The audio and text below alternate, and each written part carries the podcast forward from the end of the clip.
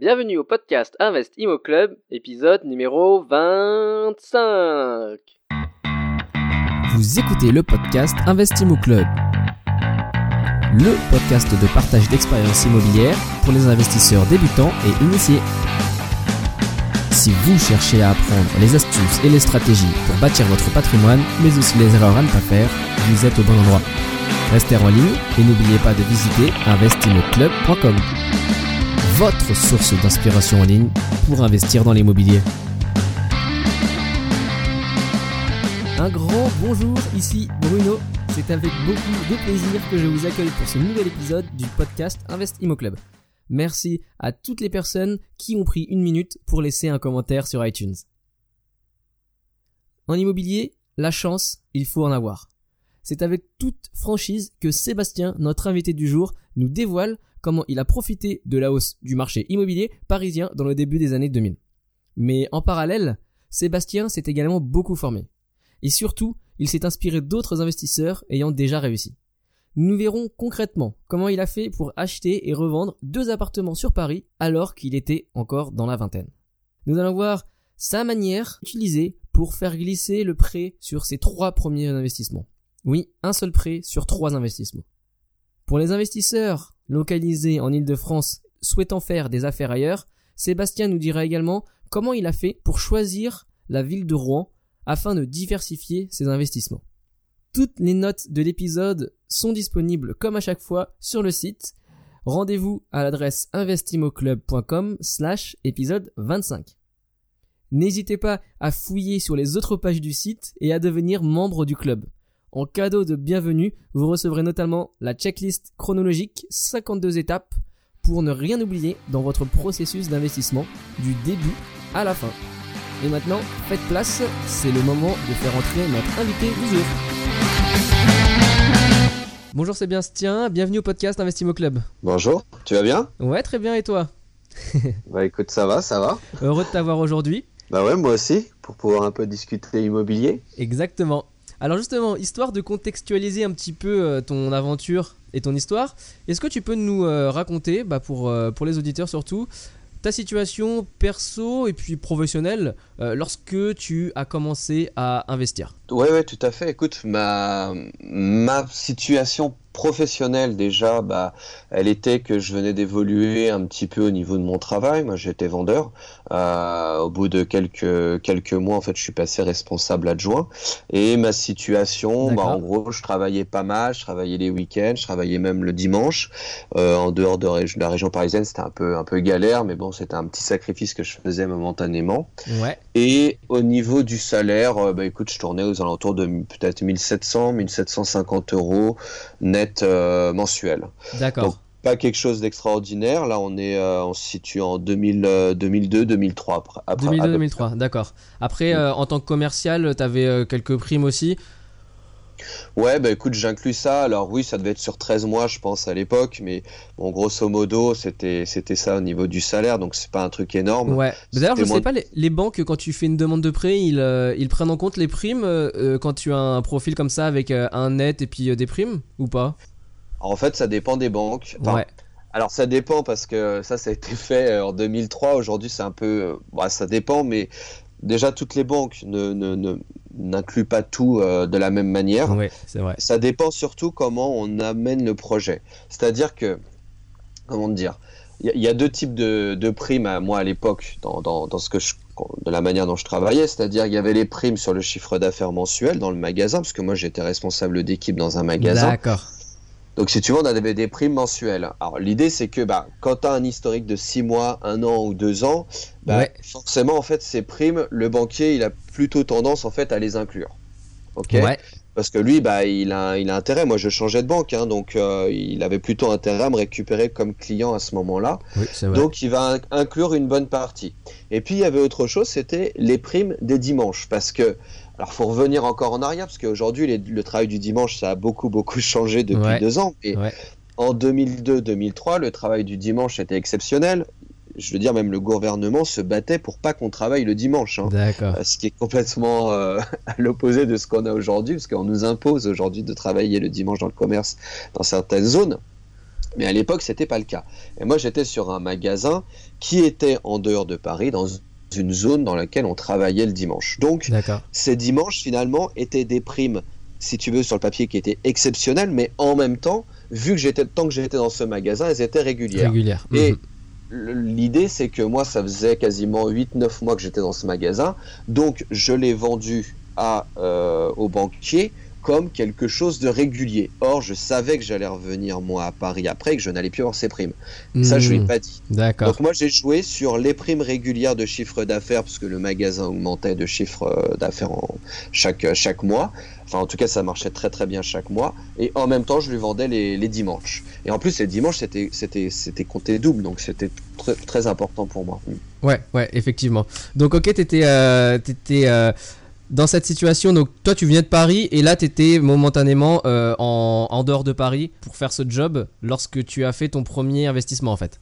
Ouais, tout à fait. Donc euh, été muté en fait pendant en gros 9 mois en dehors de Paris, donc beaucoup de trajets, etc. Très pénible pour moi, mais c'était un, de mes, c'était un job dans lequel en fait je, je gagnais plus. Et c'est ça qui était intéressant pour moi et qui a déclenché, euh, qui a déclenché les choses. J'ai peut-être gagné 250 euros de plus par mois euh, qu'avant, donc ça faisait quand même une différence. D'accord. Alors raconte-nous un petit peu euh, le, ce premier achat donc que tu disais 2002-2003. C'était pour euh, pourquoi en fait euh, et comment ça t'est venu? Bah, Ça m'est venu pas tout à fait naturellement, ça m'est venu de la contrainte. Et il y a beaucoup de choses dans mon histoire qui viennent de la contrainte, c'est-à-dire souvent, bah, dès qu'il y a des personnes qui ont des certaines difficultés, bah, elles abandonnent ou elles changent de projet. Moi, je suis plutôt dans un, dans un mode de pensée qui, qui, qui est l'inverse, qui est plutôt bah, quand, on est, quand on a une contrainte, c'est souvent là où les gens abandonnent. Et moi, je sais que de la contrainte, en fait, naissent beaucoup d'idées et beaucoup de, de, choses nouvelles pour moi. Donc, je sais que sur le moment, c'est pas quelque chose qui est agréable, la contrainte, quand on a un problème. Mais de là naissent beaucoup d'idées. Et euh, effectivement, c'est vrai, ouais.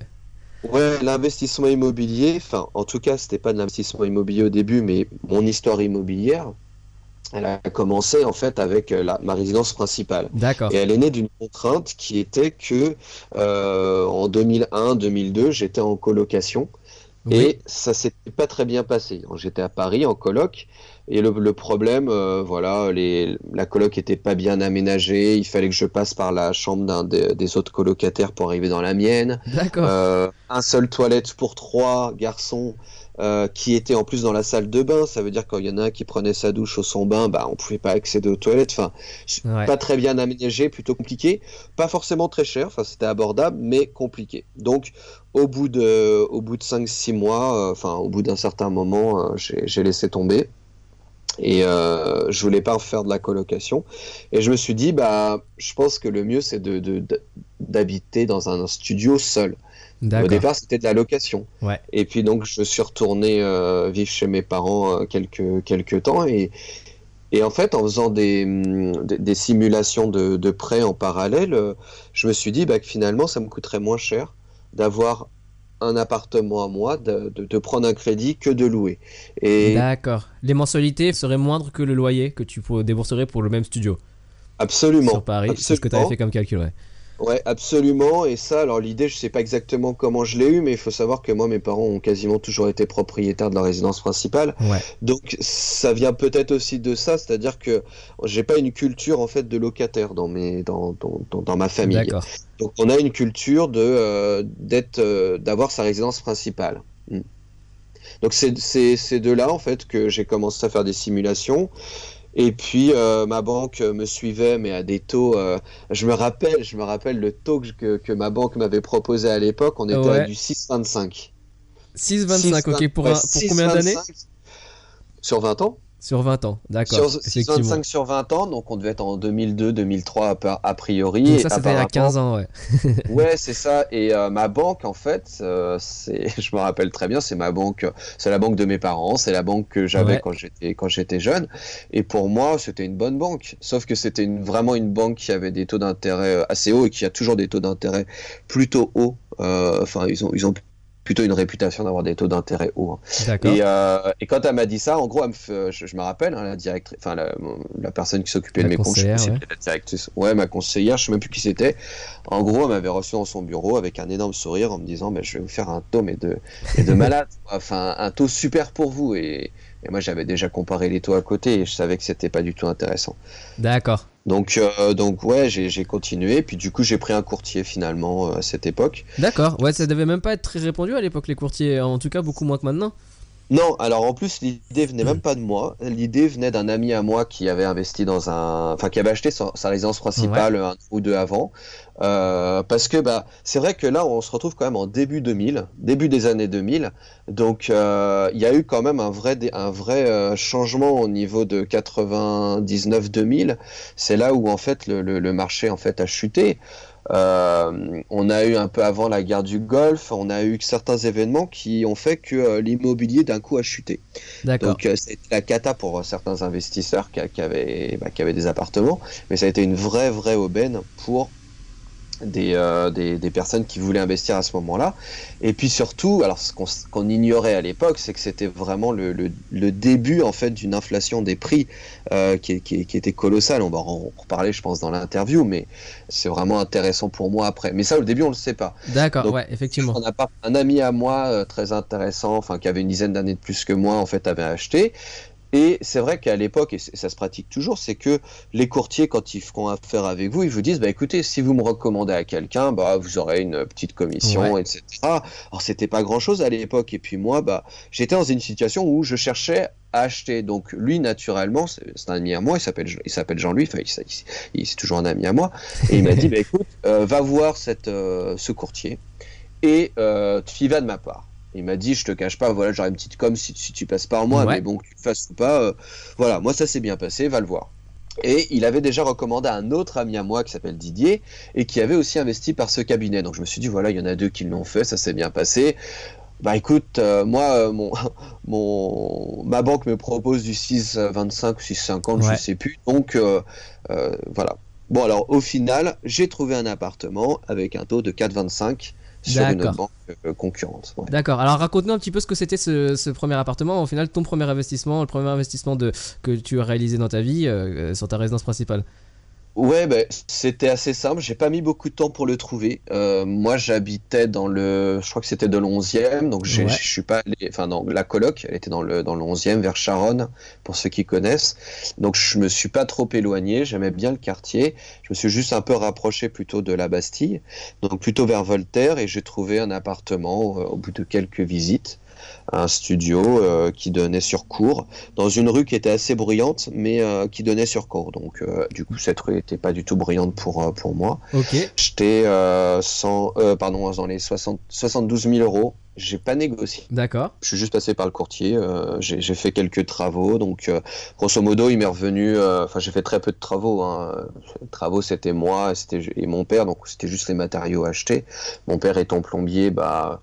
C'est un gros poste de j'ai pas besoin de faire. Moi, j'ai toujours été bricoleur. Euh, À la maison, on a toujours, enfin, on avait euh, 40 mètres carrés de, de, de sous-sol avec un, atelier de bricolage. Donc, moi, j'ai toujours C'est vrai que le bricolage, les outils, c'est euh, l'essentiel. Ouais, puis voilà, mon père avait tous les outils, c'est-à-dire que j'avais pas euh, d'outils à acheter, il me les prêtait, et lui s'occupait de la partie plomberie, et moi je m'occupais de tout le reste. Ok. Donc euh, au niveau, euh, euh, je dirais, euh, donc, tu vois, je suis passé de 72 000 euros, mais tu vois, tu ajoutes les frais de notaire et puis tu Ouais. rajoutes les matériaux, on arrivait à 80 000 euros. 80 000, C'était ok, vraiment d'accord. équipé, mais après voilà, c'est un studio si tu veux. Mais c'est quelle surface justement euh, Alors, c'est là où c'est drôle, c'est que moi je me rappelais historiquement que c'était à peu près 23, 20 23 mètres carrés. Ouais. Euh, tu vas voir que pour la revente, c'était important parce que je m'étais un peu trompé. Mais euh, voilà, je m'étais pas vraiment focalisé sur les diagnostics, la loi Carrez. Je sais même pas s'il y avait la loi Carrez à l'époque, tu vois, mais Ouais. moi j'avais pris le truc, on m'avait dit euh, c'est ça le prix, c'est ça l'emplacement. J'avais fait 3-4 visites peut-être, hein. et l'appartement me plaisait en fait, vraiment il me plaisait. Donc je me suis dit voilà le coup de cœur, euh, le truc, euh, bah voilà le truc quand t'achètes ta résidence principale, tu dis c'est là où je veux vivre. Euh, alors pas pendant 20 ans, hein, mais c'est là où je veux vivre les quelques les quelques années qui arrivent et c'est moins cher que prendre un- une location. D'accord. Voilà des mensualités, je me rappelle c'était 400 455 euros à peu près les mensualités Ouais. contre quasiment euh, 550 à 600 si je devais louer. Donc euh, vraiment une vraie économie pour moi. Ok. Alors parce que justement là tu dis, alors euh, ce que tu me disais c'est que la surface était à peu près euh, un peu plus de 20 mètres carrés. Allez 72 000 euros euh, divisé par euh, 20 mètres carrés, ça fait en dessous de 4 000 euros le mètre carré. Ouais. À l'époque, c'était les prix, hein. c'était les Ça prix ou c'était c'était ça les prix à l'époque en 2003. Ouais ouais c'était les prix hein, à l'époque. hein. Ok. C'était donc, carrément les prix. Je me demande même si c'était même, même pas une fourchette haute. D'accord, ok. Effectivement, alors, alors qu'aujourd'hui, euh, j'imagine dans ce quartier-là, ça doit avoi- avoisiner un peu plus de 8000 peut-être. Donc, euh, Ah bah écoute, euh, tu vas, tu- je, je vais te le dire dans un instant, mais c'est vrai que le, quand tu achètes ta résidence principale, et c'est là où on se fait piéger, euh, enfin on se fait piéger, non, parce que si tu Voilà. veux juste acheter ta résidence principale, et ben tu te fais plaisir, et puis si tu vois Ouais. que entre ce qui te fait plaisir, le coût des travaux, le coût de l'acquisition, enfin le coût global, charge, enfin tu fais tout ton calcul, et tu dis je peux l'avoir et ça me coûte tant par mois, et c'est intéressant pour moi, et ben t'y vas, parce que parce que tu vas vivre dedans tout simplement. Donc euh, Oui. tu as envie de faire plaisir. Et puis le, le problème c'est que tu tu tu tu t'endettes quasiment au maximum de ce que tu pouvais euh, Voilà, que- ce que tu peux faire. Grosso modo ça fait euh, pas loin de 500 charges comprises. 3 fois 5 15 on est à 1005 Alors, j'étais à peu près à 30% d'endettement un peu moins de Ouais. 30% d'endettement Oui, oui, oui, tout à fait. Non, c'est vrai que euh, toujours la, la question de la résidence principale, euh, les investissements, effectivement, ça peut, ça peut gréver la capacité pour faire des investissements par la suite. Faut peut-être si on a déjà l'objectif euh, de faire des investissements, se dire que la résidence principale, faut la voir comme un, un achat. Plus émotionnel que rationnel sur certains aspects et que ça peut limiter pour la suite. Bon après à chaque profil et à chaque euh, personne de, faire ce petit calcul mais pour le coup toi c'était pas euh, un investissement et tu pensais pas investir à ce moment-là c'était vraiment une résidence principale je dirais ma vision sur la, la résidence principale, c'est que pour moi, acheter sa résidence principale, c'est pas un investissement. Donc en fait, moi je le mets, je le rentre pas dans la catégorie que je vais m'enrichir en fait avec la résidence Ouais. principale. Alors après, il y a sauf une si c'est excellemment bien fait Ouais, mais si tu veux euh, prendre tous tes, tes paramètres, tout optimiser et tout, tu vas faire des concessions sur certaines choses probablement. Alors après, c'est est-ce que tu vas privilégier ton confort, ta vie, ta famille, euh, parce que tout ça, c'est c'est- c'est le coup de cœur, d'accord? Alors que si tu veux investir dans l'immobilier et, euh, je veux dire, gagner des, euh, avoir un- une somme d'argent, un cash flow, enfin un excédent de trésorerie tous les mois pour commencer à en vivre, euh, pouvoir répéter l'opération, si tu fais ta résidence principale, bah, tu trouves quelque chose qui te plaît, tu mets un maximum en fait de ta capacité d'emprunt, voire vraiment le maximum de ce que tu peux prendre, et après tu réinvestis pas, enfin tu peux pas racheter après. Donc euh, c'est deux choses différentes. Par contre, il y a quand même en gros une manière de faire où le, la résidence principale peut intervenir dans un investissement immobilier, c'est finalement celui que moi j'ai fait. Mais je le savais pas à l'époque. Hein, euh, C'est-à-dire que ça a pris de la valeur et en gros il y a eu plus-value. Alors, alors, aujourd'hui, on peut pas faire de plus-value aussi impressionnante que ce que j'ai fait. alors, raconte-nous euh, un on peu Ouais, ouais, les chiffres Mais euh, après, on peut recréer quand même artificiellement ce contexte, mais il y a beaucoup plus de risques et ça sera pas euh, démesuré comme je l'ai eu à l'époque. Alors voilà, pour, pour te donner maintenant quelques chiffres, je l'ai vendu quelques années après, euh, aux alentours de 2007. Donc un appartement que j'ai acheté 80 000 euros, vraiment tout compris, euh, je l'ai revendu soix- euh, 160 000 euros en 2007. Donc j'ai fait x2. d'accord en 5-6 ans effectivement Ouais, en 5 ans. Donc 6 mois avant, même, je l'avais fait estimer et euh, je pouvais le, le vendre à, à peu près 140 000 euros. Je l'ai pas fait parce que je partais en vacances, etc. Et voilà, 6 mois après, je le remets en vente et j'avais même mis en vente à 165 000. Et à ce prix-là, j'avais dû vendre à peu près euh, 23 mètres carrés. Et c'est là que je m'étais trompé parce qu'il n'y avait pas 23 mètres carrés dans mon appartement. d'accord Il y avait moins. Mais j'avais trouvé un acheteur à 165 000. Ouais, ouais. Euh, et euh, donc j'en avais plus, j'en avais trouvé plusieurs hein, d'ailleurs, pas que un. hein. J'avais euh, quand j'avais mis en vente, je, je me rappelle, j'avais eu plusieurs annonces, plusieurs personnes étaient venues, et tout ça s'est fait en une semaine. hein. d'accord Enfin, dès que l'annonce est parue, en une semaine, j'avais fait des visites et j'avais trouvé un acquéreur à 165 000. Donc, une fois que j'ai refait les diagnostics et qu'on m'a dit, voilà, euh, pour votre dossier, vous devez faire tous les diagnostics, etc., j'ai fait la surface. Et là, c'est là que je me suis aperçu que, euh, bah, en fait, il n'y avait pas 23 mètres carrés, il y avait 21 et quelques. donc mécaniquement tu as dû baisser euh, Ouais, j'ai pas baissé proportionnellement Ouais, pas proportionnellement, du mais- mètre carré, mais on a, on a, je, voilà, psychologiquement, euh, je lui ai dit que donc c'était un peu compliqué. Je lui ai annoncé par téléphone à ce garçon qui avait à peu près mon âge hein, et euh, qui, qui, est dans la même situation que moi, mais euh, il était un peu plus jeune que moi. Et, et lui, bah, il n'y avait pas de problème en fait, parce que voilà, il pouvait pour 165 000. Moi, c'était un peu dur à faire passer la pilule parce que voilà, en gros, j'ai enlevé un mètre carré et demi. Alors un mètre carré et demi, ça peut paraître dérisoire pour euh, quand on achète 40-50 mètres carrés, mais quand on achète 23 mètres carrés, carré et demi à Paris, ça vaut quelque chose. Hein. Ça vaut ça vaut 6 plus de 6 000 euros le mètre carré. Donc là, je sais pas, tu vois, si on fait un ratio 160 000, hop, divisé par 21 mètres carrés, presque... ça fait 7 6. Ouais, presque 8, effectivement. donc, euh, donc voilà, les choses ont vraiment évolué. Alors bien sûr, plus la surface est petite et plus ça coûte cher au mètre carré, mais et là on n'était que en 2007. Hein. Ouais, oui, effectivement. Bah alors après, euh, le marché a quand même euh, un petit peu euh, re... c'est consolidé après la, la, crise qu'il y a eu aux États-Unis et puis sur le marché parisien, enfin avec l'impact sur le marché français. Mais effectivement, cette période-là entre début des années 2000 et 2007-2008, il y a eu vraiment une, une, flambée des prix alors sur le marché parisien surtout, mais dans toute la France plus, euh, plus généralement quoi. Ouais, dans la, sur la France plus généralement. Après sur le marché parisien, c'était un peu, euh, c'était décorrélé du marché euh, français, honnêtement. Moi, j'entendais à la télé les émissions qui disaient que, en gros, ça y est, c'était la fin, euh, enfin, vers 2008, hein, que c'était déjà la fin, qu'on arrêtait de monter, que l'immobilier arrêtait de monter, que même dans certaines villes, il y en a qui avaient du mal à vendre parce qu'ils avaient acheté haut, et puis, bah, bah, quand le marché commence à restagner, voire à commencer à baisser, bah, d'un coup, tout le monde s'affole. Hein. et c'était pas le cas, en fait, à Paris. Mais bien évidemment, au moment où tu le fais, c'est toujours facile d'analyser en fait après. Mais au moment où tu le fais, c'est ça. T'es dedans, tu sais pas ce qui se passe, tu sais pas à six mois, un an, deux ans ce qui va se passer.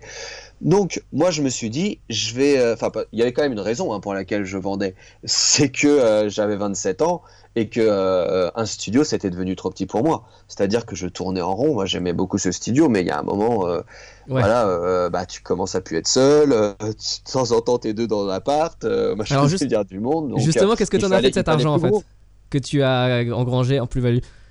Alors, cet argent, à la base, il n'était pas, il est, enfin, je veux dire, j'ai pas vendu pour récupérer juste euh, de l'argent. Alors, il y a une partie qui a été amortie, hein, puisque euh, entre 2003 et 2007, euh, bah, il y a une partie du, c'est moi qui payais en fait mon, loyer, enfin, mon loyer, bon, je remboursais mon crédit, mais c'est comme si je payais un petit loyer. Donc, il y a une partie de la dette qui s'est épongée, mais pas beaucoup, parce que les premières années, tu payes beaucoup d'intérêts. Mais euh, non, non, mon, mon, but c'était de, de, vendre pour acheter plus grand. Hein, D'accord, ok. Donc euh, j'ai racheté un 35 mètres carrés. Ouais. Euh, dans le 20e ou 19e, 20e, je sais plus exactement, je sais plus quel arrondissement c'était, c'était entre les deux. D'accord. Et là, voilà, clairement, moi je voulais une chambre en plus, je voulais un autre appartement, toujours au calme. Et, et c'était super parce que du coup j'ai récupéré le chèque, donc j'ai j'ai euh, vraiment eu 160, euh, un peu plus même de 160 000 euros sur mon, sur mon compte, hein. quasiment 162 000 parce que il euh, y a des prorata à calculer, des choses comme ça. Donc le, le, notaire m'a fait un, c'était, c'était ça à l'époque, hein. c'est-à-dire que j'avais un chèque du notaire de 162 000 euros que j'ai porté à la banque. Et c'est juste hallucinant. Moi je savais même pas, quand j'ai signé, je savais pas que j'allais repartir avec un chèque. Parce que moi, moi j'avais un crédit, je pensais que le, le crédit allait, enfin il y avait plein de choses que je pensais. Et, en fait tu te retrouves euh, je peux te là je vais te raconter rapidement c'est que je me suis retrouvé avec un chèque dans ma poche donc ça devait être en fin de matinée début d'après-midi. Le je, vends l'appartement je rends les clés et on me fait ce fameux chèque. Euh, je me dis bah c'est pas possible moi j'ai un chèque comme ça je vais directement à la banque. Donc euh, je vais à la banque. Euh, dans le métro, euh, je mets ma main sur, ma, sur mon portefeuille, dans ma poche de mon blouson en permanence. Parce que c'est le truc que tu te dis, voilà, si je perds, je, suis mal. Quoi. je vais à la banque et en fait, comme j'y allais jamais l'après-midi, je savais pas, mais en fait, il y a eu du monde. Donc il y avait 5-6 personnes qui attendaient devant moi. Ma conseillère devait manifestement pas être là parce que j'ai passé la tête dans son bureau vitré, là, je la voyais pas. Et comme il y avait du monde, la nana au guichet disait euh, pour les nouveaux qui arrivent, si c'est des chèques, si c'est des remises de chèques, vous les mettez dans l'urne de là-bas. Enfin, tu vois comment ça se passe. Oui. comme il y a du monde, on fait ça. Non, non, non, Et je vais moi- pas le mettre dans l'urne.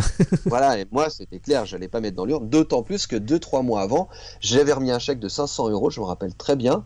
Et c'est pour ça que je voulais surtout pas le mettre dans l'urne. Et en fait, ça avait mis six mois cette histoire Ah parce que je m'étais trompé d'un numéro, c'était parti chez quelqu'un d'autre. Euh. Donc là, 162 000 euros, il était hors de question que je le mette dans l'urne. Enfin, je pense que voilà, c'est assez compréhensible. Et euh, je, donc, euh, en gros, elle me donne un bordereau, je commence à le remplir et tout. Le... Et puis il y a un gars, il y a un gars du, du guichet d'à côté, un conseiller qui faisait un petit peu le euh, qui expliquait, voilà, euh, enfin, qui, qui gérait la, la, la, la file en fait, parce qu'il y avait Ouais. du monde. Et l'espace est vraiment tout petit. Donc, il me voit avec mon chèque, il me dit, voilà, vous le remplissez, vous le mettez dans l'enveloppe et vous le mettez dans l'urne. Et euh, je regarde, je lui fais, non, non, je vais la remettre en guichet. Il me dit, non, non, monsieur, il y a du monde. Bref, euh, moi, j'étais pas du tout serein de cette situation et je, je le revois. Je lui dis, excusez-moi, est-ce que vous pourriez me redonner en fait un bordereau parce que je me suis trompé quand je quand je l'ai rempli, quoi. Il y a, je, je me suis trompé en notant en le notant en fait en toutes lettres. Et Ouais. le mec en fait, m'affiche devant tout le monde en me disant, bah alors euh, le, le le jeune là, il sait pas écrire, euh, il sait pas écrire un chiffre en lettres. D'accord. Et euh, donc en fait, tout, je me fais afficher, tout le monde me regarde, tout le monde est en train de se foutre de moi. Et le gars, il insiste et, euh, je commence à le réécrire. Et en gros, il me dit, bah donnez-moi le, donnez-moi celui qui est pas bon, je vais le jeter quoi. Et je lui donne. Et lui commence à le chiffonner. En fait, voit le montant écrit en, en, chiffres. Et il me regarde et il me dit, mais euh, c'est quoi ce montant? Et je lui montre mon chèque. Et en fait, là, devant tout le monde, il me fait Ah non, mais je comprends, euh, mais euh, venez dans mon bureau, on va écrire le montant parce qu'on n'a pas l'habitude de voir des montants comme ça, euh, mais d'où vient cet argent, etc. Et en gros, bah, du coup, il s'était foutu de moi en fait deux secondes avant, et après, il m'emmène dans son bureau et on a rempli le chèque ensemble. Donc, Alors rassure-moi, voilà, aujourd'hui, les, les autres ventes que tu as fait depuis, c'est toujours des chèques ou c'est, ça se fait par virement plutôt Alors, actuellement? écoute, il me semble que le deuxi- la deuxième vente était aussi comme ça. hein. Euh, celui que j'ai fait en 2011, euh, c'était c'était comme ça aussi. hein. Ok. Non, maintenant c'est plus comme ça. Maintenant c'est des virements. Ça, ça Ouais. n'existe plus. Donc au final, cet argent-là, ouais, tu l'as utilisé pour acheter de- l'appartement plus grand là de, de 30 mètres. Ouais, tout à fait. En fait, euh, j'ai racheté cinq- euh, 35 mètres carrés. Ouais.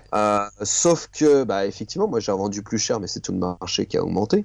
Donc, bah, j'ai revendu. donc, j'ai racheté. Alors, cette fois-ci, par contre, je me suis dit, bon, c'est plutôt intéressant euh, l'immobilier. Euh, J'achète euh, à 80 000, je revends quelques années, je fais x2. Je me dis, Hum, ça, ça sent bon cette histoire. Il y, a, il y a quelque chose à en faire. Mais j'étais pas du tout encore dans la démarche d'investissement locatif à cette Ouais. époque. Je me- je m'étais juste dit, c'est vachement cool parce que ça me permet quand même quelques années après d'avoir un 35 mètres carrés, alors qu'avant je pouvais avoir qu'un studio.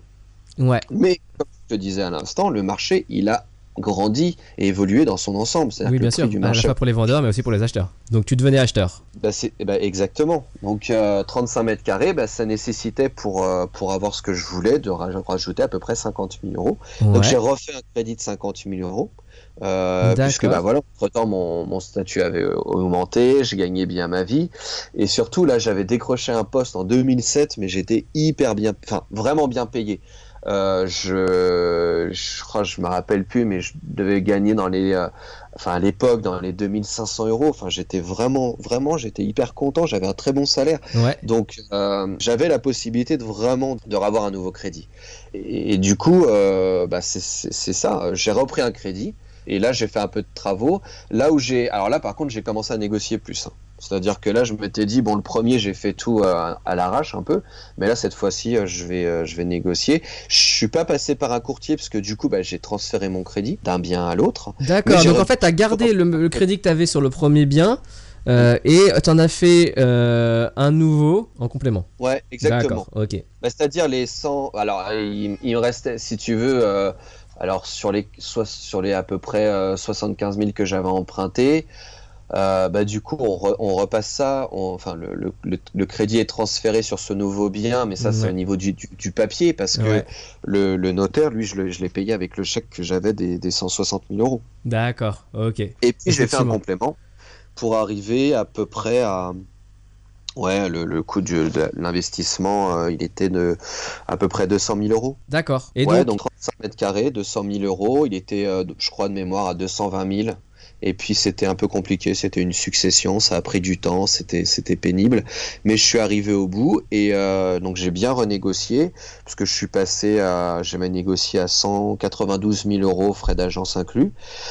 Donc si tu veux, quand tu rajoutes les frais de notaire, euh, plus les travaux, là il y avait presque 15 000 euros de travaux hein, sur cet appartement. D'accord. Euh, encore une fois, c'est moi qui faisais les, travaux, mais bon, il y avait, il y avait plus grand, donc ça, nécessitait plus. Donc voilà, euh, j'avais besoin de, financement en plus. D'accord. Et là, je l'avais pris directement à ma banque. Hein, je suis pas passé par un courtier. Parce qu'en en fait, comme si tu veux là, ce bien, euh, j'avais besoin de. Il était financé du coup par cette, cette par, ma banque, donc je transférais le crédit sur ce bien, mais le complément, si tu veux, de, de, de, paiement pour l'acheter, de, crédit, il fallait que ce soit la même banque puisque c'était le même bien. Je peux pas avoir un crédit de mon bien dans une banque et un autre crédit mhm. de ce même bien, puisque au niveau des assurances, ils veulent récupérer leurs sous. Ça. Quand même que ce soit la même entité, la même banque. Et comment comment ça se passe le, euh, le transfert de crédit d'un bien vers un nouveau? Il y a des formalités euh, spécifiques, euh, des complications possibles? Alors entre à l'époque et aujourd'hui c'est différent. À l'époque euh, déjà, alors encore une fois, je l'ai fait sans le faire exprès, c'est mon courtier qui avait négocié ça. Mon courtier avait négocié en fait le transfert du crédit, ou alors, ou alors c'était par défaut sur le contrat, je ne sais pas. Mais en tout cas, ça apparaissait sur mon contrat. Et voilà, quand j'avais voulu revendre mon appart pour acheter autre chose, eh bien, j'étais retourné voir mon, mon contrat bancaire, euh, mes offres de prêt, et du coup, j'avais vu qu'on pouvait transférer. Donc, je m'étais renseigné auprès de mon courtier, enfin, pardon, pas de mon courtier, de mon, banquier, qui, euh, qui m'avait dit, m'a expliqué comment ça se passait, mais il m'a dit attention, il y a quand même une condition, c'est que vous pouvez pas vendre votre bien et racheter six mois plus tard. C'est-à-dire qu'en fait, au moment où vous vendez votre bien, il y a un délai, un laps de temps. Ouais. il me dit au pire, il faut que vous ayez déjà minimum un compromis de vente qui soit signé avant de signer l'acte définitif de vente. Donc je pouvais même signer un compromis la veille et être encore dans ma période de rétractation qui à l'époque était de, de 7 jours hein, à l'époque, mais il fallait juste qu'il y ait un document écrit. Mais en fait, ça, c'est ce qu'ils te disent parce que réellement, ils te. Enfin, moi, j'ai pas justifié de document. Hein. Ils m'ont un peu cru sur parole. Ouais. C'est juste qu'il y a un moment, bien évidemment. Euh, en fait, mais c'est normal. Ce qu'il faut comprendre, c'est que les banques, elles, elles te prêtent. Euh, enfin, elles t'ont prêté de l'argent, elles ont un crédit. Toi, tu le rembourses tous les mois. Si tu rembourses pas, bien sûr, ils ont des, assurances, mais les, les assurances, pour qu'elles fonctionnent, il faut quand même, en fait, qu'elle ait comme arme euh, ultime de, mettre ta maison aux enchères, voilà, de saisir ta maison, de la vendre. S'il n'y a plus de maison ça marche pas leur système. Exactement. Tu vois, si moi je récupère, grosso modo, si je veux, je récupère l'argent, à la limite, je m'en vais, je rembourse plus, je, me, je m'en vais à l'étranger. Enfin, ça va être très compliqué. Pour Mais également, si le, l'analyse au départ a été faite sur un bien et qu'après tu transfères sur un autre bien qui n'est pas le même, euh, et peut-être qu'ils vont pas avoir, euh, bah, par exemple, disons qu'il a une valeur moindre, bah, ils n'auront pas les mêmes garanties pour pouvoir euh, ressaisir non plus. Tout à fait. La condition, la deuxième condition, c'est que le restant dû à la banque, d'accord? C'est-à-dire ce qui me reste à la banque plus les intérêts.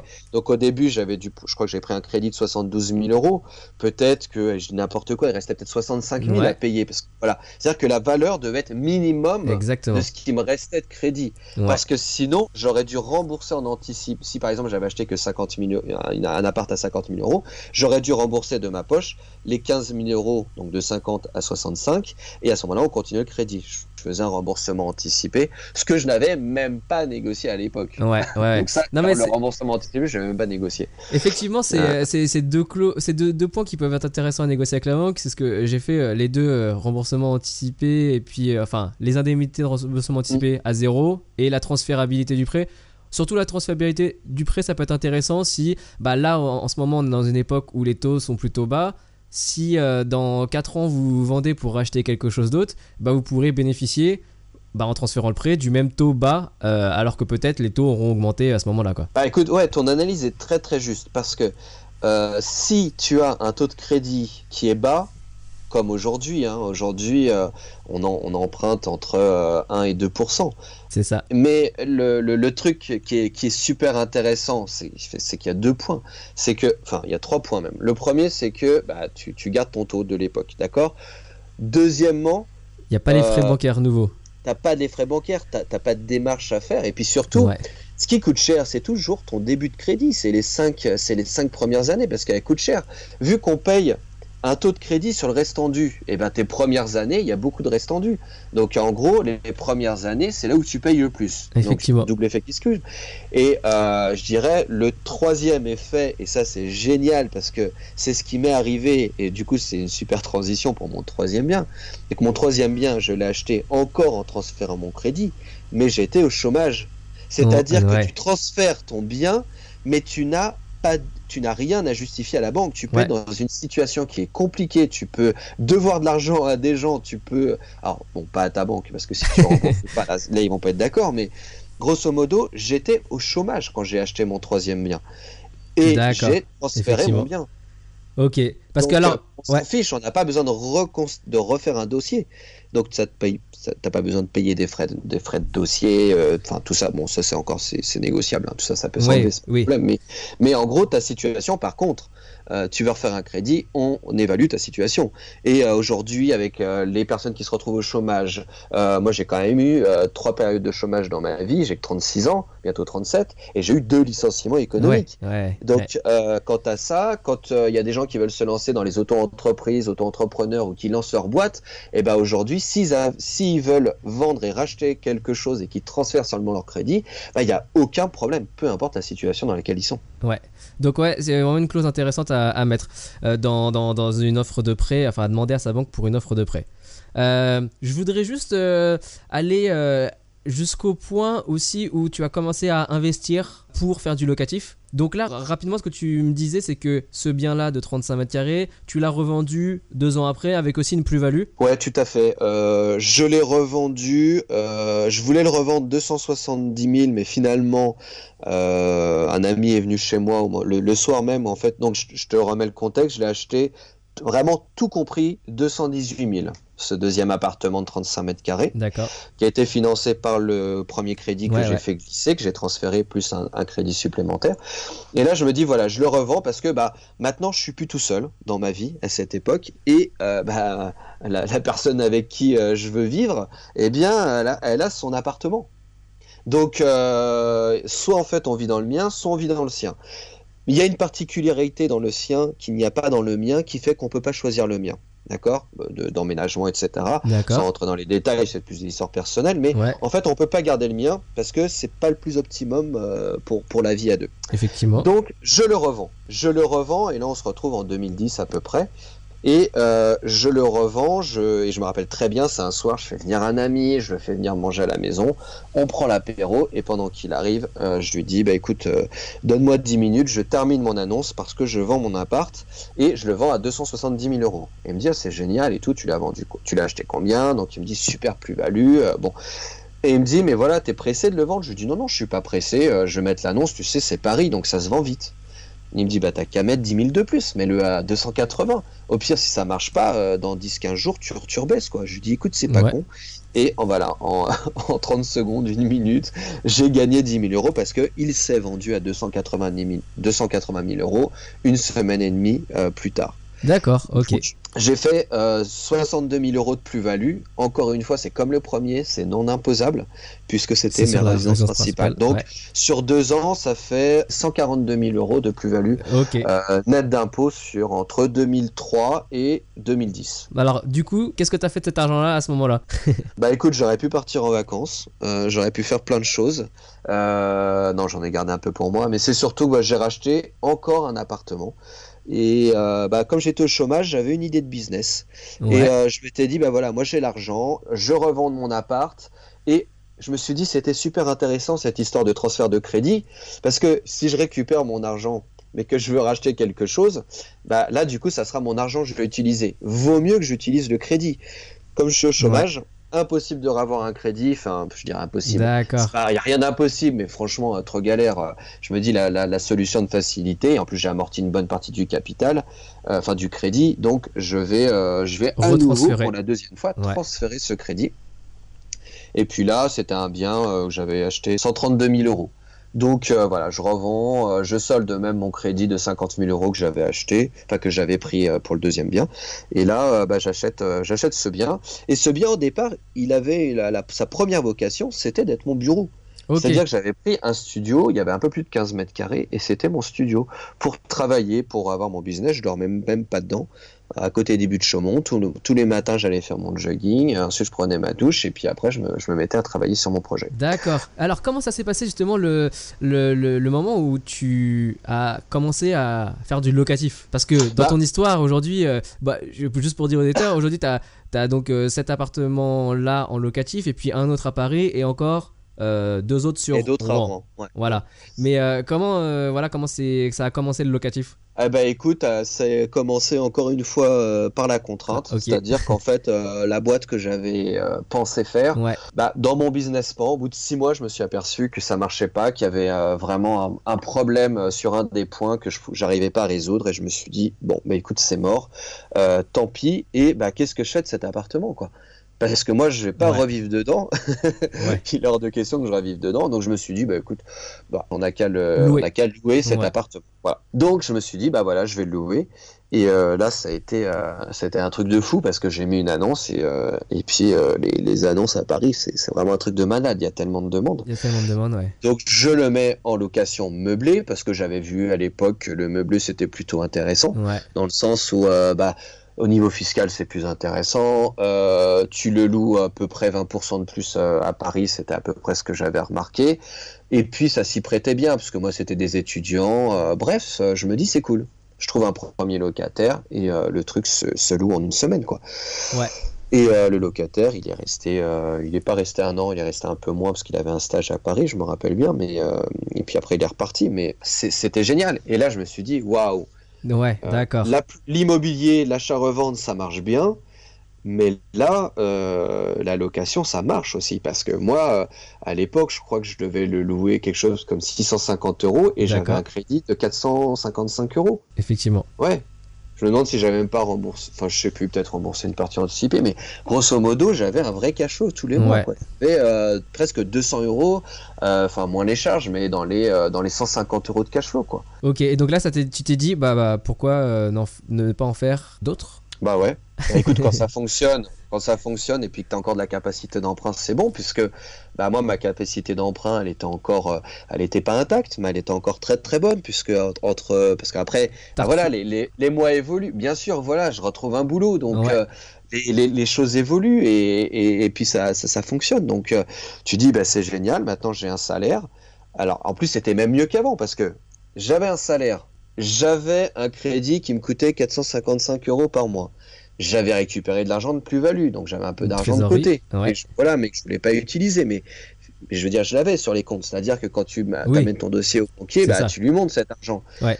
Je vivais en couple dans un appartement, enfin, que- dans lequel je vis toujours. hein. Là, aujourd'hui, j'enregistre dans, la dans, dans mon bureau, dans cet appartement. D'accord. un, un- un loyer très bas et on est à deux à le, à le prendre. Et en plus, cerise sur le gâteau, j'ai un loyer qui tombe. Donc Ouais. j'ai plus de revenus. Ouais. Et donc bah, les banques se disent bah ok ça marche. Donc je trouve un appart. Alors là par contre j'en ai fait des visites. Hein. C'était plus la même histoire parce que Ouais.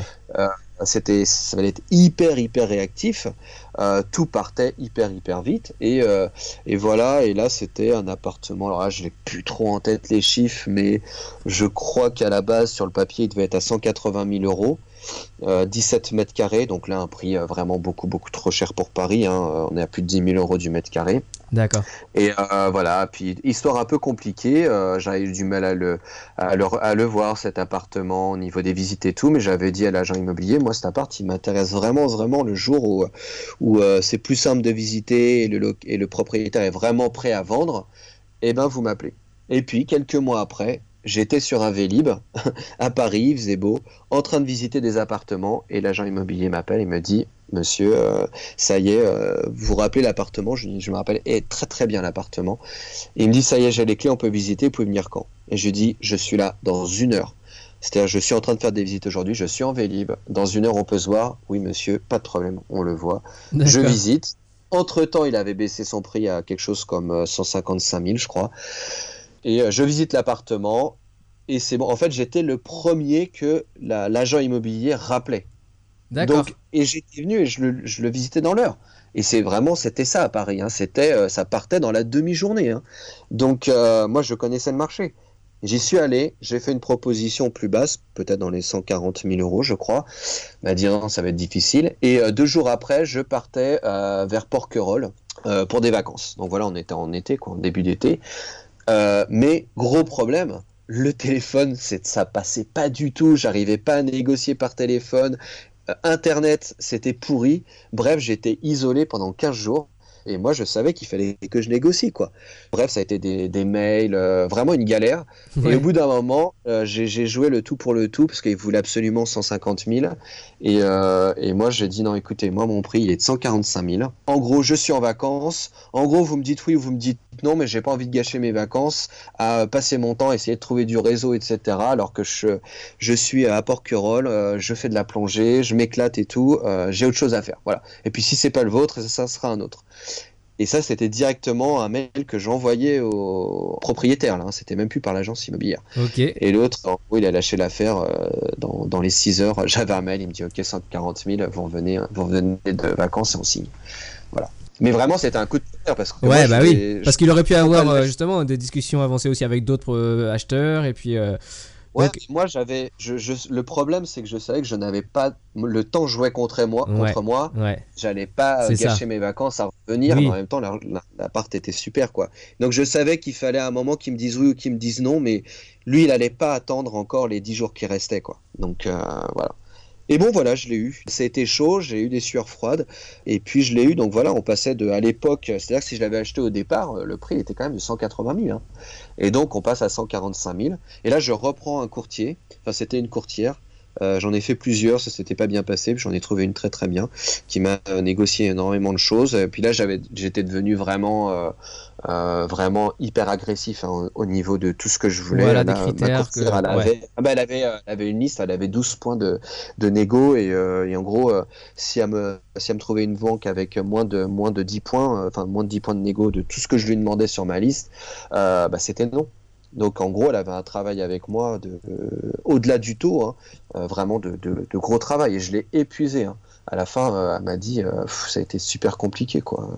Mais c'était intéressant. C'était une nana qui était dans le challenge, c'est-à-dire, voilà, le, parfois on me dit, oh, moi j'ai pas eu des bonnes expériences avec des courtiers. Ouais, exactement. moi j'ai eu, euh, j'ai eu même, j'ai eu un courtier avec qui ça s'était pas bien passé, mais une fois qu'on a trouvé quelqu'un qui nous correspond, qui a bien compris notre projet, bah, ça fonctionne. donc voilà, donc j'ai trouvé, j'ai trouvé cet appartement que j'ai fait financer et puis, bah voilà, j'ai mis un locataire. Et, euh, Donc, ça, c'était en 2012, ça hein. Peut-être même 2004. Non, 2014. On devait être en 2014. D'accord, ok. Et ce qui est drôle, c'est qu'en fait, j'ai eu euh, un locataire avant même d'avoir les clés de cet appartement parce que je faisais un changement de locataire dans, bah, dans mon premier appartement locatif que j'ai fait en 2011, là, euh, dont on parlait juste avant. Et pendant ce changement de, de locataire, eh bien, euh, bah, on se retrouve avec, à faire des visites et puis des candidats. Puis on en a plusieurs qui sont bons. Quoi. Il y a un moment, euh, j'ai qu'une place. Quoi. Et j'en avais deux qui étaient vraiment, vraiment excellents. Et le premier que j'appelle me dit Ok, c'est bon, je prends l'appart. Et bah, du coup, le deuxième, je lui dis Écoutez, je suis désolé, vous étiez vraiment. c'est la place. Il n'y a qu'un élu. bah voilà. J'étais mal pour lui et il me dit mais euh, il avait vraiment un super dossier quoi. Et euh, l'autre, et euh, il me dit mais bah, écoutez, vous qui avez un appart, vous connaissez pas quelqu'un qui a un autre appart quoi. Parce que vraiment, en plus j'ai adoré votre appart quoi, parce que c'est vrai qu'à Paris, il y en a, il y a des propriétaires, ils vendent des, ils louent des poubelles, hein, donc voilà, mon appart il était sympa, il me dit le vôtre, j'arrive, je mets mes valises, je pose mes valises et c'est fini quoi. Et donc qu'est-ce que tu lui réponds à cette, à cette question-là Si vous connaissez quelqu'un qui a un autre appart? et, du tac au tac, mais c'était pas du tout préparé, je lui fais écouter je connais, je connais personne d'autre. Puis bon, à la limite, c'était plus mon job, hein. enfin, c'était pas mode de faire. J'avais pas lui retrouver non plus un appart, j'avais autre chose à faire. Et je lui ai dit, écoutez, euh, je suis dans une situation où dans 15 euh, jours, dans, moins de, dans une semaine, 15 jours, je signe un nouvel appart. Il est à 15 minutes à pied de celui que vous allez voir, que vous avez vu. Il est un peu plus grand. Euh, il y a 2-3 mètres carrés de plus. Et il est. je, lui décris, je, lui décris, mais bah, forcément, il va être plus cher. Et je lui dis, euh, par contre, avant de, vous enfin, avant de parler de prix, il faut savoir que grosso modo, vous l'avez pas avant un mois, un mois et demi, parce que moi j'ai des travaux à faire et je le fais pendant euh, mes week-ends, quoi. Donc je le rénove et si vous êtes prêt à attendre un mois, un mois et demi, euh, l'appart il est pour vous parce que j'aime bien votre dossier et tout. Et il me dit, vous savez quoi, j'attends parce que je vous fais confiance. S'il est du même genre que l'autre, bien situé, enfin Euh, ok. Et donc, et il me dit, ok, mais combien? Et euh, là, euh, je lui dis, euh, euh, je lui dis 790 euros par mois. Et là, il me fait, ok. Ah, alors que l'autre, il était à 700. Enfin, en gros, je, lui- je, le- je lui louais quasiment 100 euros de plus Ouais. que, ouais. euh, que l'autre appart. Et je me suis dit, mais il m'a tellement répondu rapidement. J'aurais pu lui demander plus. Ah, ouais, ouais, ouais. été pris au dépourvu, mais bon. On n'avait pas on n'avait pas tout ça et euh, on louait ce qu'on voulait quoi. Et puis voilà, bah du coup j'ai eu le- j'ai eu les clés. Euh, deux jours après avoir les clés, euh, j'étais dans les travaux le week-end euh, qui suivait. Il est venu voir l'appart.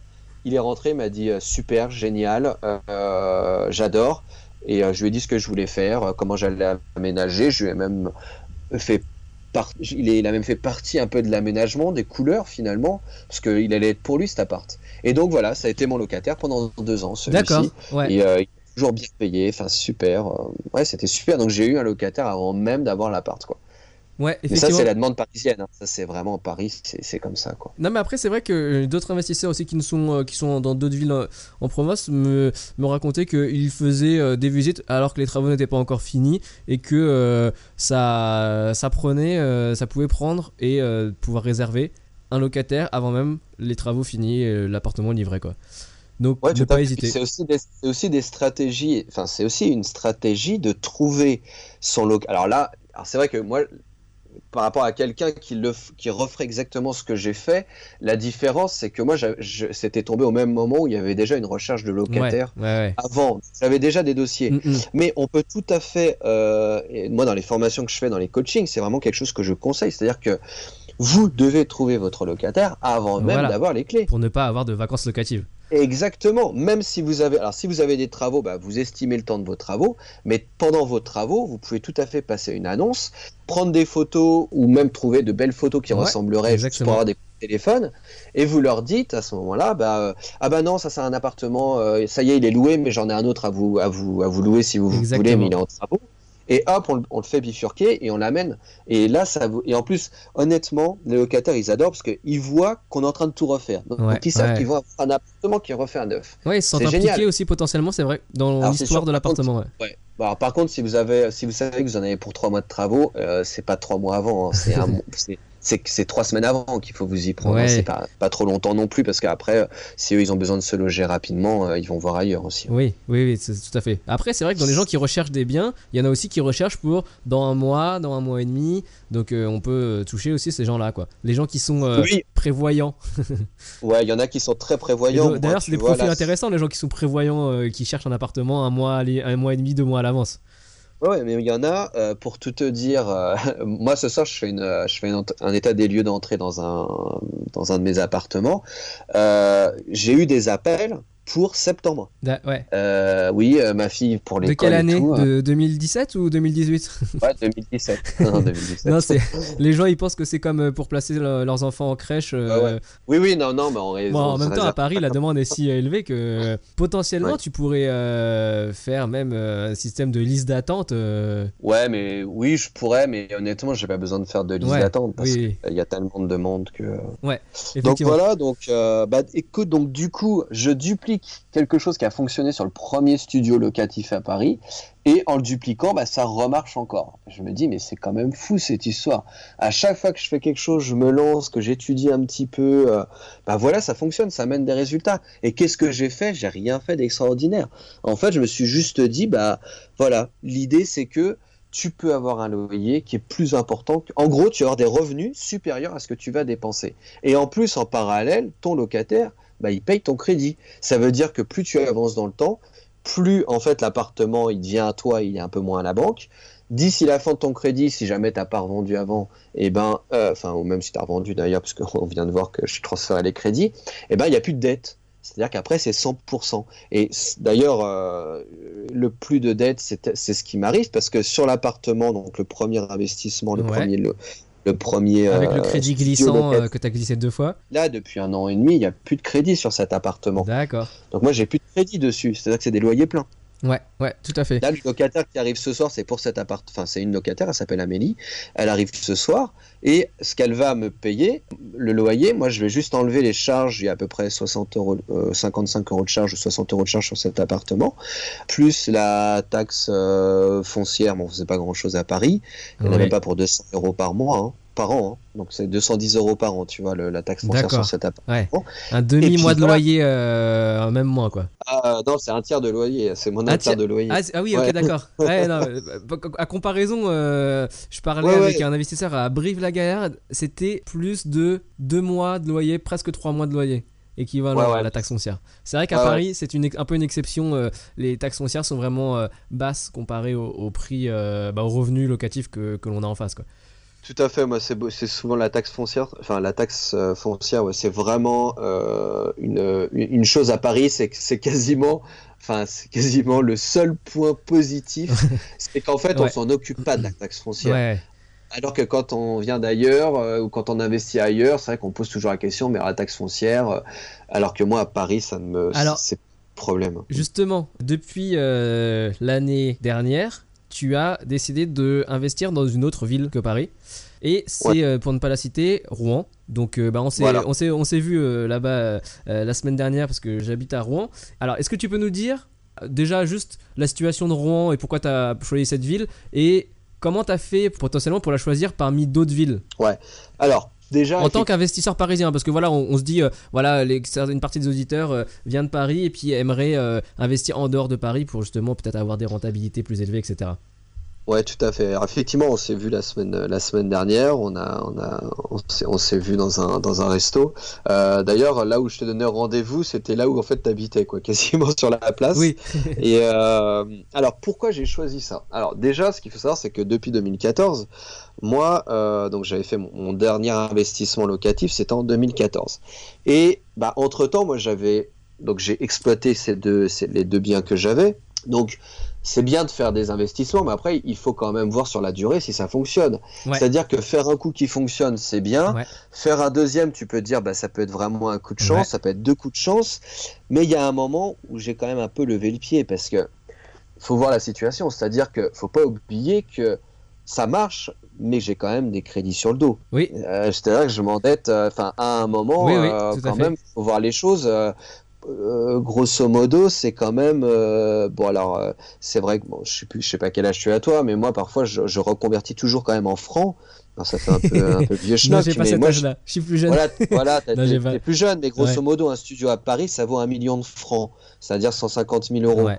Quand j'étais jeune, un million, c'était énorme, c'était colossal, un million, Ah bah oui, 150 je me 000 rappelle euros. le film Les Trois Frères. Euh, mais les, voilà, les trois frères, quand on dit le million, Sans le million.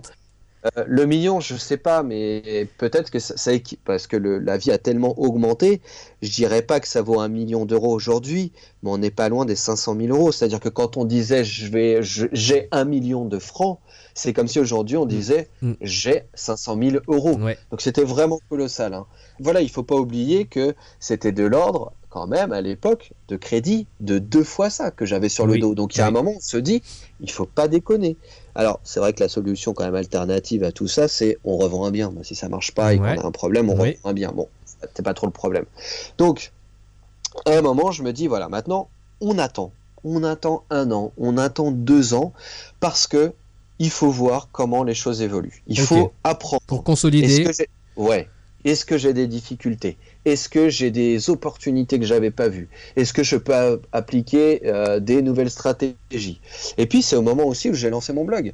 Donc moi j'étais dans le lancement de mon blog euh, pour en apprendre de plus en plus sur la sur l'immobilier, de rencontrer des investisseurs, de rencontrer des investisseurs connus, euh, Ouais. renommés, qui ont aussi euh, soit écrit des livres, soit enfin soit qui étaient auteurs, Ouais, soit qui ouais, ouais. blogueur, etc.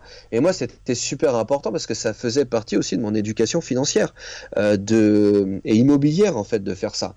Et en parallèle, bah, j'allais dans des villes, c'est-à-dire je me disais, euh, bah, je, te- je prends deux jours, trois jours. Ok. En plus, tout ce qui est Airbnb a vraiment démarré dans ces années-là. Ouais. C'était l'explosion, donc c'était hyper facile de, tu louais de nuit, et puis tu allais découvrir une ville. Alors j'ai fait Lyon, j'ai fait Orléans. Toulouse, Et quand tu fait découvrir, c'est quoi? Tu, tu faisais des visites en fait? Tu allais voir des agences? Tu marchais pour découvrir les quartiers? Ouais, en fait, euh, j'organisais mes, euh, mes trois, deux, trois jours de visite en amont, une semaine avant. C'était pas la peine plus, hein, parce que Ouais. plus euh, euh, les, les biens ils peuvent partir et puis les agents immobiliers ils vont pas non plus euh, attendre 15 jours quoi. Donc on leur dit voilà, moi j'ai prévu de tel jour à tel jour pour descendre En, en week-end, en semaine, tu faisais ça? dans semaine. D'accord. Euh, alors pourquoi? De, Deux raisons. Enfin, pourquoi c'était en milieu de semaine? Toujours, c'était toujours entre le mardi et le jeudi.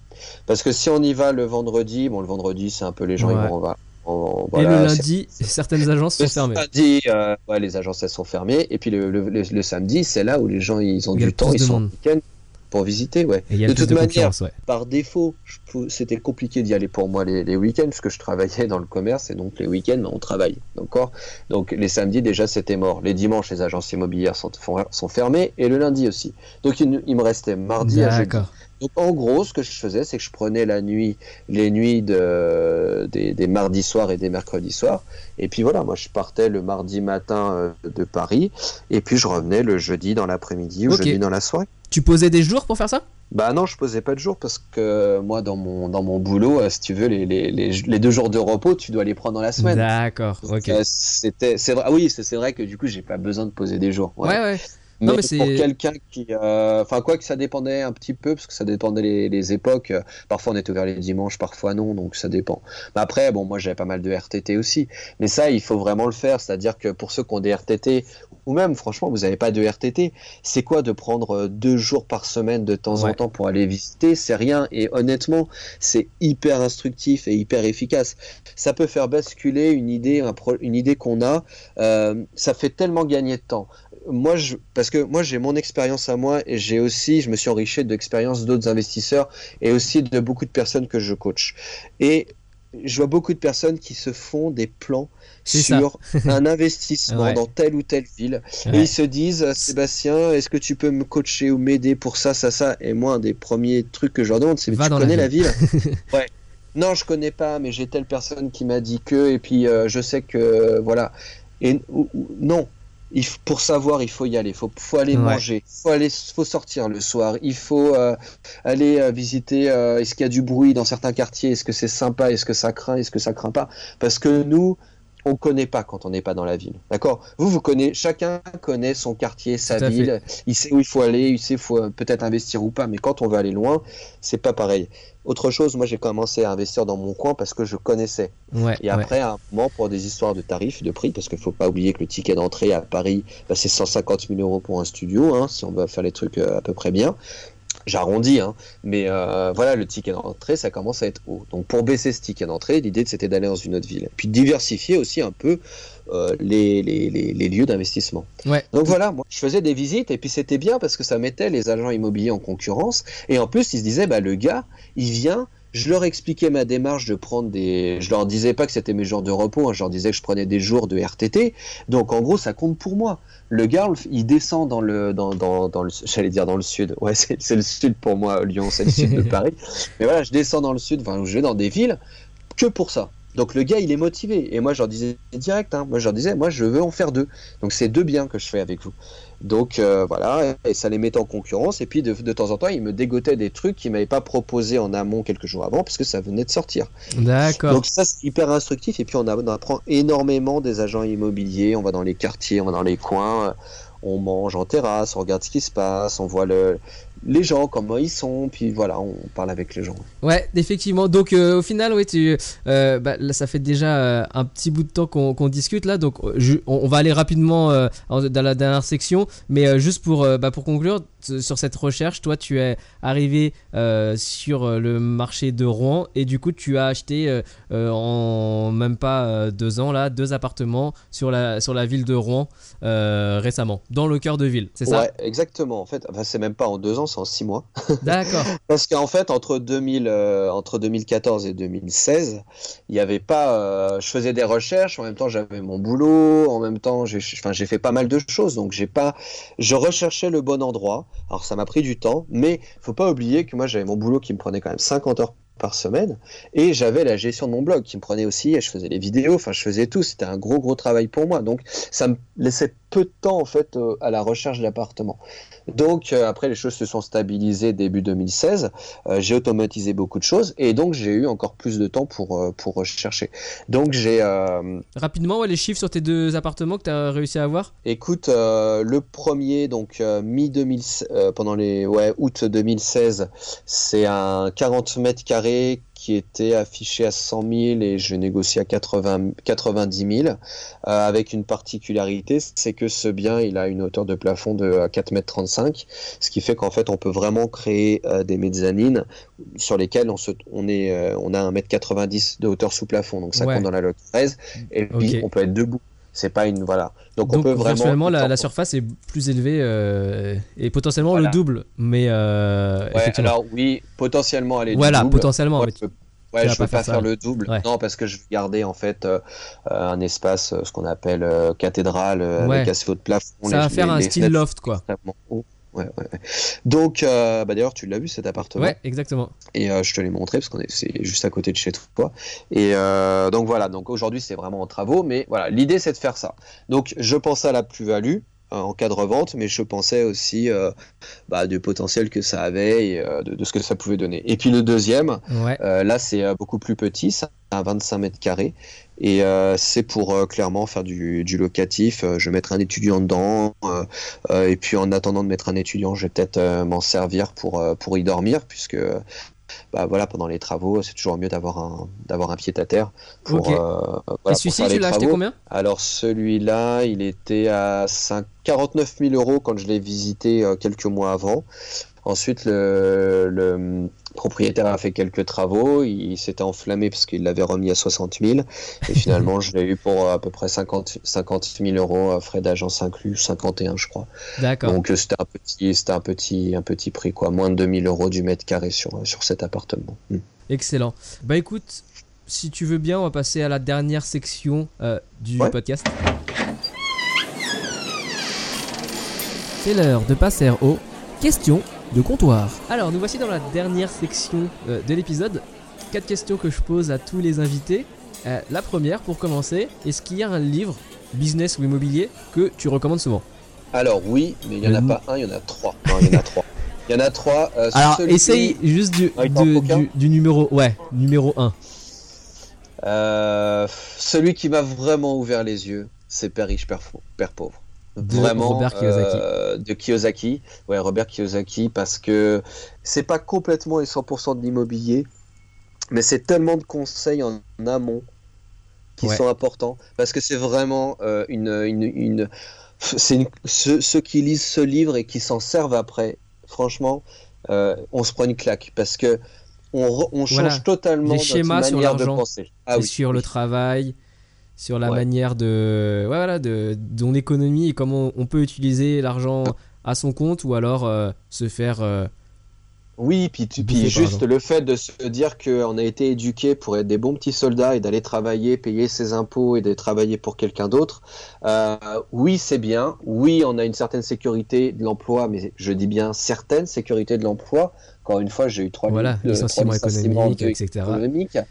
Euh, du coup, euh, non, c'est vraiment une claque parce que il y a une partie immobilier, d'accord, mais c'est pas sur cette partie-là que j'ai le plus appris. Il y a, d'autres livres sur l'immobilier qui sont plus intéressants, mais de penser que euh, qu'on peut que les choses existent d'une autre manière et que c'est avec cette autre manière de penser qu'on peut changer les choses et qu'on peut changer sa vie et pas d'être un petit soldat salarié toute sa vie parce que cette situation si on est là-dedans la situation ne peut pas changer c'est pas possible. D'accord Donc, euh, et même en gagnant beaucoup, certains pensent qu'en gagnant mieux et beaucoup plus, c'est mieux. Mais non, parce qu'en gagnant beaucoup, c'est-à-dire qu'on travaille plus. Et ça veut dire qu'on perd beaucoup. C'est-à-dire que le jour où on s'arrête, on perd beaucoup. Alors que euh, penser différemment et, travailler avec l'immobilier, euh, je veux dire, moi aujourd'hui je travaille plus, ça fait quelques, ça fait voilà depuis fin 2016, je travaille plus, je gagne mon argent de l'immobilier et, du blog et de la formation, mais je pourrais en gagner que de l'immobilier. Donc euh, voilà, c'est une, vraiment une manière de penser différemment, et j'en gagne quand je dors, et j'en gagne quand je pars en Thaïlande en vacances, et, etc. Ouais, effectivement. Pas besoin d'être présent. Alors, juste pour les, auditeurs, euh, l'adresse web de ton, de ton site, euh, elle est, quelle est-elle? On la mettra aussi dans les notes. 3W, alors www euh, apprendre-investissement-immobilier.fr. Donc apprendre investissement immobilier.fr. Ok, bon, on mettra tout ça dans les notes de l'épisode pour les auditeurs. Et euh, Merci. donc euh, de- beaucoup de conseils, comme tu dis, tu fais des vidéos et tu as des formations également sur, sur le site. Moi, je recommande aux auditeurs d'aller voir, c'est très instructif. Alors deuxième question, si tu veux bien. Bah, on dit souvent que c'est en se trompant qu'on apprend. Toi, est-ce qu'il y a une erreur que tu as faite qui t'a appris des choses et euh, voilà, si c'était à refaire, tu le ferais autrement aujourd'hui pour les, auditeurs qui nous écoutent, les débutants ou même les gens un peu plus expérimentés. Ouais, tout à fait. Euh, comme je te l'ai dit précédemment, c'est que euh, ça vient des erreurs. Dès qu'on se trompe, dès qu'il y a une problématique, dès qu'il y a un problème, en fait, bah, ça permet d'aller de l'avant. Maintenant, avec le recul, euh, la, la, la, la, la vraie erreur que j'ai faite, c'est plus un manque de quelque chose que j'ai fait, c'est de me former plus tôt. Parce que, euh, en fait, euh, j'ai tiré pendant des années beaucoup de satisfaction à être autodidacte. Et en fait, ça a vraiment été une erreur pour moi, dans le sens où, même si ça a marché, j'ai une grosse partie de chance, de chance parce qu'il y a une histoire de plus-value qui a intervenu au Mais départ. bon, la chance, c'est si j'avais c'est pas des c'est sûr. Oui, oui, tout à fait. Mais je veux dire, si j'avais pas eu ça, rien ne dit que j'aurais fait, j'aurais Ouais. fait de l'immobilier après Oui. locatif, d'accord? Donc j'ai eu une partie de chance, bien sûr, qui a été créée par euh, des opportunités, etc. Mais le fait de ne, d'avoir tardé à me former, D'accord. Sur l'investissement immobilier, ça a été finalement un frein. euh, il est évident que si je savais, euh, si, si euh, ce que je sais aujourd'hui, Ouais. si je, on divise par deux, je prends juste la moitié de mes connaissances immobilières et que on revient en 2003 et que je les applique, pff, oh là là, mais le, ça, ça serait tellement énorme. Que, que voilà, je regrette. Et puis en fait, voilà, il faut commencer tôt parce que les crédits, le- le- l'immobilier prend quand même un petit peu de temps. Donc, euh, Bah oui, il y a euh, beaucoup de, y a beaucoup de champs aussi à, à maîtriser. Comme tu dis, Ouais, y a les crédits, les travaux Ouais. potentiellement, la négociation, la sélection des locataires. Donc euh, il y a beaucoup de choses à savoir et, euh, et c'est de là. En fait, c'était une perte de temps de pas se former et du coup perte euh, perte de d'évolution, ouais, ouais, d'évolution. d'accord. Bah, c'est super intéressant et je pense que euh, ça, ça, répond même ce point-là à la, à la quatrième question que j'ai l'habitude de poser. Euh, à ton avis, qu'est-ce qui sépare une personne qui réussit euh, dans l'investissement immobilier d'une personne qui échoue ou ne commence jamais? Euh, C'est peut-être ça, se, se former? Alors c'est se former, mais du coup je vais te faire peut-être une autre réponse parce que effectivement, je pense que tes auditeurs ils le comprennent bien. Il y a la formation qui est hyper importante. Maintenant, il y a un truc que j'ai remarqué dans énormément de cas, et c'est vraiment ce qui fait la différence entre ceux qui réussissent et ceux qui réussissent pas. Tous ceux qui réussissent pas, bah déjà t'en entends pas parler, d'accord? Ceux Ouais. qui réussissent, ils vont te dire en fait ce qui ont, ce qui a fonctionné. Ouais. Et tu vas toujours voir qu'ils ont, qu'ils se sont heurtés à des difficultés. Et ce qui a fait qu'ils qu'ils ont réussi, c'est qu'ils sont allés au-delà de cette difficulté. Donc peu importe la difficulté, je peux, peux t'en citer des dizaines, je t'en ai cité quelques-uns dans, dans, qu'on a dit tout à l'heure, mais Ouais. ce qui fait la différence dans celui qui va réussir, c'est parce qu'il s'est dit, ok, j'ai une difficulté. Maintenant, j'ai deux possibilités. Soit je fais comme la majorité des gens et j'abandonne parce que c'est trop dur, c'est pas pour moi, je sais pas comment faire. Soit je prends une autre option et je réussis et je, je, je- j'enfonce cette porte et je trouve une solution. Et quand on trouve une solution, c'est génial parce que ça veut dire qu'on a passé juste une, une deuxième étape là où il y a les deux tiers qui auraient abandonné. Et c'est là que du coup, les investisseurs immobiliers, il y en a finalement pas tant que ça. Parce que tu peux suivre toutes les formations que tu Ouais. veux, mais tu vas avoir des difficultés. Et celui qui a le mental d'arrêter quand c'est difficile, eh ben, il avance pas. Et ben, tous les autres, ils avancent. Et en plus, la difficulté que tu as eu un moment et que tu que as passé, tu t'as dit, tu te dis finalement, c'est pas si dur que ça. Si je me retrouve dans la même situation, je sais comment faire. Ouais. Et maintenant, tu as confiance. Et tu sais qu'il y aura toujours des difficultés qu'il faudra pousser. Notre vie, en tant qu'investisseur et dans d'autres travails, dans d'autres métiers ou dans d'autres investissements, c'est de régler des problèmes. Si tu as compris ça, eh ben, tu as tout compris. Tu Ouais. continues à- avant. Donc avoir le mental pour contourner les difficultés. Ouais, ouais. Ok. Et donc bah dernière question qui aurait été la troisième en général, qui est une question un peu plus personnelle. À part l'immobilier, quels sont tes loisirs? Bah écoute, moi, mes loisirs, c'est euh, de voyager, c'est de Oui, plonger. comme, comme tu l'as dit, la mini-retraite que tu as fait. Ouais, ouais. Exactement, ouais, moi j'ai fait une mini retraite euh, début de début 2016 de trois mois. Je suis parti un an, un mois en Thaïlande. Je compte refaire ça euh, cette année et les années suivantes. L'idée c'est que euh, pendant des années dans mon métier, en fait, j'ai pas pris de vacances. Mais Ouais. euh, c'est vraiment pas grand chose, quoi. Et et je me suis coupé de ça. Je me suis coupé du plaisir de de, bah, de- du dépaysement, de prendre du temps pour soi. Et quand on a, quand- encore une fois, on va revenir au livre de Kiyosaki et de, et de plein de livres, c'est-à-dire que il faut arrêter de mendier son temps, mendier des vacances. Je veux dire, n'importe quel salarié sait ce que c'est, parce que moi je l'ai vécu jusqu'à il y a encore quelques mois. Mm. C'est-à-dire qu'on doit mendier à son employeur des vacances, et c'est jamais le bon moment. Et ils veulent jamais, alors que toi tu les mérites et tu voilà et t'as cinq semaines de vacances. Moi j'en avais un petit peu plus, quasiment neuf quand on mettait tout bout à bout, mais même euh, entre 5 et 9 semaines de vacances, c'est rien. Il faut que ça tombe juste par rapport à ce que euh, il faut que ton employeur il dise oui, il faut que ton conjoint et, euh, et si- que il dise ça ça marche. Si tu as des enfants, eh ben il va falloir que ce soit pendant des périodes scolaires, ça va te coûter plus cher et en plus tu croises les doigts pour avoir soit de la neige si tu vas au ski ou soit du beau temps si tu vas à la mer. Ouais. Eh ben, il faut, il faut, enfin, je veux dire, il faut rassembler tellement de choses pour que les choses se passent bien, euh, pour que, en groupe, il faut être heureux à ce moment-là. hein. C'est-à-dire qu'il faut que tout se passe bien. Oui. Donc, c'est tellement des, des fenêtres de tir qui sont justes que moi, je me suis dit, quand j'ai compris que tout ça était possible, mon objectif, c'était d'arrêter de quémander mes vacances, c'était d'arrêter de devoir négocier avec quelqu'un ou des interlocuteurs pour avoir ces fenêtres de tir et d'être libre de ce que je voulais. Moi, mes investissements et mon blog, quand j'étais en Thaïlande, c'était super facile de les piloter à distance. Donc, euh, donc voilà. Ouais. Ok, bah c'est une super euh, super message de fin euh, pour euh, pour conclure. Effectivement, essayer de créer ses propres fenêtres de, de de tout ce que vous voulez, de vacances, de moments de temps libre, etc. Et, et ne pas être et essayer de diminuer la dépendance à une tierce personne, en l'occurrence souvent l'employeur, quoi. Tout à fait. Ouais. Mm. Ok, bah écoute, je te remercie beaucoup Sébastien pour le partage de ton histoire. Et Ah, puis merci euh, c'est super intéressant euh, surtout d'avoir un, un partage, euh, une expérience de... Voilà, t'as commencé il y a 15 ans déjà, donc c'est vrai que c'est aussi avec le recul qu'on arrive à, à voir certaines choses. Et donc bah merci pour, pour ça et puis pour, pour toute la franchise de, de, de, de ton témoignage. Bah écoute, merci, ça m'a fait plaisir de, de le partager avec toi et tes auditeurs. Bah écoute, on se retrouve bah, peut-être bientôt pour un prochain épisode ou alors sur Rouen euh, la prochaine Bah, on va se revoir sur Rouen, ouais, bien sûr, avec plaisir. Et puis je te dis euh, à très bientôt. Et puis bon investissement euh, pour le reste de 2017. Merci beaucoup, salut Bruno. Salut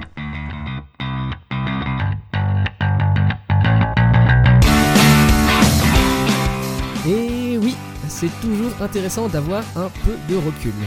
Si vous avez des questions, n'hésitez pas à les poser à Sébastien dans les commentaires sur la page des notes de l'épisode. Je répète, investimoclub.com slash épisode 25. Sur son appartement à Rouen, c'est vraiment intéressant la manière dont il a pu potentiellement, grâce à une hauteur sous plafond élevée, bah, multiplier la surface habitable par presque deux. De façon générale, réussir à créer des mètres carrés supplémentaires, c'est vraiment une excellente manière de faire de bons investissements. Des surélévations, des extensions, des créations de mezzanines ou des aménagements de combles ou de sous-sol, pensez-y, pensez à créer des mètres carrés supplémentaires. Bon, bien sûr, sinon, comme à chaque fois, pensez également à mettre un avis et une note au podcast sur iTunes. D'ailleurs, je voulais vous réitérer le bonus que je vous ai déjà offert il y a quelques épisodes de cela. Dès que vous publiez un commentaire, prenez une petite photo, prenez une capture d'écran et envoyez-moi cela à bruno.investimoclub.com. Je vous renverrai gratuitement notre guide populaire, le dessous des niches IMO à fort rendement, qui a déjà été acheté par des centaines d'investisseurs. En plus de ce cadeau, c'est vraiment une bonne action de mettre un avis sur iTunes, puisque cela permet de faire monter dans les classements le podcast et ainsi d'être visible par plus de personnes qui s'intéressent à l'investissement. Toutes les instructions pour bien laisser un avis et un commentaire sont indiquées sur la page investimoclub.com slash épisode 25. Je vous remercie par avance pour votre soutien. À la prochaine. Ciao. Vous écoutez le podcast Investimo Club. Le podcast de partage d'expériences immobilières pour les investisseurs débutants et initiés. Si vous cherchez à apprendre les astuces et les stratégies pour bâtir votre patrimoine, mais aussi les erreurs à ne pas faire, vous êtes au bon endroit. Restez en ligne et n'oubliez pas de visiter investimoclub.com. Votre source d'inspiration en ligne pour investir dans l'immobilier.